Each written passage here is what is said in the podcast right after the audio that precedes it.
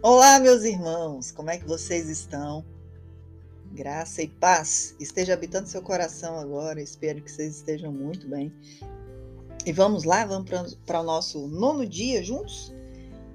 Hoje a gente começa com a leitura do Evangelho de São Marcos. A gente começa aí com uma história, né? Como na maioria das vezes a Bíblia traz para nós. Histórias do dia a dia, para nos assemelharmos aos povos daquela época e percebermos em nós aquelas mesmas pessoas que passaram por aquelas dificuldades porventura e nos aproximarmos das bênçãos de Deus por sermos como aqueles filhos escolhidos daquela época. Nunca mudou. A gente é que às vezes se esquece dessas características individuais que cada um de nós temos.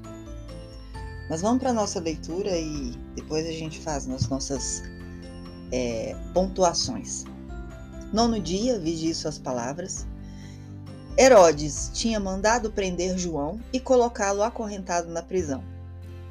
Fez isso por causa de Herodíades, mulher de seu irmão Filipe, com quem se tinha casado. João dizia a Herodes: Não te é permitido ficar com a mulher do teu irmão. Por isso, Herodíades o odiava e queria matá-lo, mas não podia. Com efeito, Herodes tinha medo de João, pois sabia que ele era justo e santo, e por isso o protegia. Gostava de ouvi-lo, embora ficasse embaraçado quando o escutava. Finalmente chegou o dia oportuno, era o aniversário de Herodes, e ele fez um grande banquete para os grandes da corte, os oficiais e os cidadãos importantes da Galiléia. A filha de Herodíades entrou e dançou, agradando a Herodes e seus convidados. Então o rei disse à moça: Pede-me o que quiseres, e eu te darei. E lhe jurou, dizendo: Eu te darei qualquer coisa que me pedires, ainda que seja metade do meu reino. Ela saiu e perguntou à sua mãe: O que vou pedir? A mãe respondeu: A cabeça de João Batista.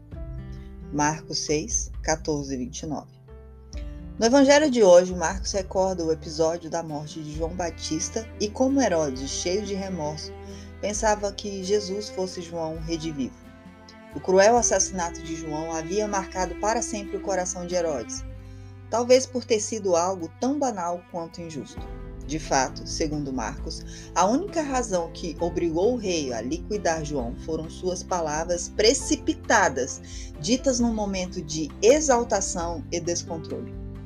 Um velho ditado diz que a palavra do rei não volta atrás. E é, se assim é, verdadeiramente, Herodes havia se comprometido com suas palavras a realizar os caprichos de uma jovem dançarina o astuto rei tornou-se prisioneiro da jovem cortesã por causa de suas palavras impensadas.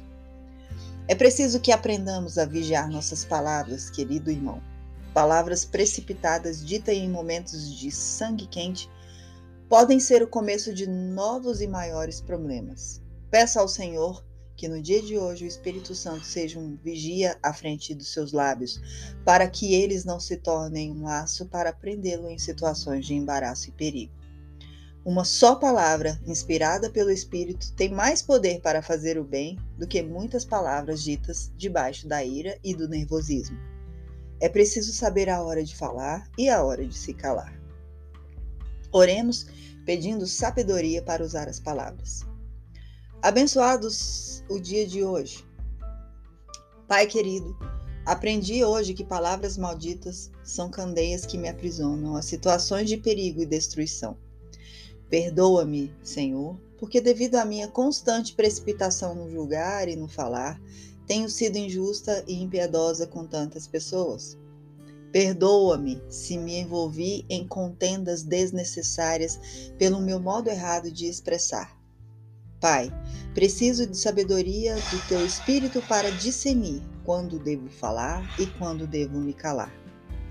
Preciso dele igualmente para saber como falar, a fim de alcançar com amor o coração de meus irmãos. Usa as minhas palavras hoje como sementes de bênção, Senhor.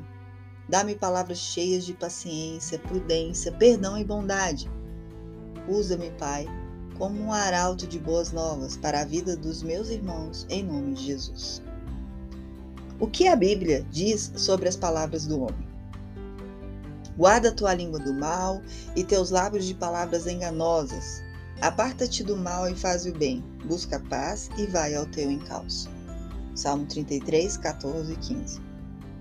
O falador fere com golpes de espada a língua dos sábios, porém cura. Os lábios sinceros permanecem sempre constantes, a língua mentirosa, dura como abrir e fechar de olhos. Provérbios 12, 18 a 19. A língua serena é uma árvore da vida, a língua perversa corta o coração. Provérbios 15, 4. É do fruto de sua boca que um homem se nutre, com o produto de seus lábios ele se farta. Provérbios 18, 20. Quem vigia sua boca e sua língua, preserva sua vida da angústia. Provérbios 21, 23. A língua, porém, nunca a língua, porém, nenhum homem a pode domar. É um mal irrequieto, cheio de veneno mortífero. Com ela bendizemos ao Senhor nosso Pai, e com elas amaldiçoamos os homens, feitos à semelhança de Deus.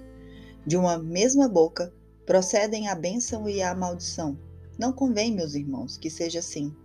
Porventura lança uma fonte por uma mesma bica d'água doce e água amargosa?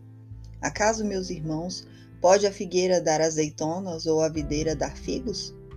Do mesmo modo, a fonte de água salobra não pode dar água doce. Tiago 3, 8, 12. E assim, meus irmãos, terminamos aqui nosso nono dia com essa reflexão que nós, nesse momento, em que fazíamos essa, essa leitura, essa, ouvimos essa leitura, e em decorrência, resgatamos lembranças de situações onde fomos feridos ou ferimos pessoas através de nossas línguas, comentários infelizes, maldosos, que nesse momento nós possamos nos perdoar, invadir nosso coração com um amor muito puro, muito sublime, perdoando os nossos atos e de uma certa forma fazendo nascer em nós brotar em nós o fruto que aquilo nos causou. Se não tem como reparar mais esse erro que você causou no passado, ferindo alguém, tirando alguém da saúde, da benevolência, se não tem como mais corrigir esse ato, perdoe a si mesmo, entregue suas pressas a Deus. Mas se esse ato pode ser corrigido não se envergonhe em fazê-lo. Porque por mais que a pessoa tenha te perdoado, é importantíssimo o seu ato de fé, a sua profissão, profissão de fé em relação àquilo que você fez de errado. Se corrigir vai te fazer não errar mais no mesmo erro, não vai fazer mais você incorrer naquilo que um dia te cerceou de ir evoluindo conforme o seu coração tanto pede hoje.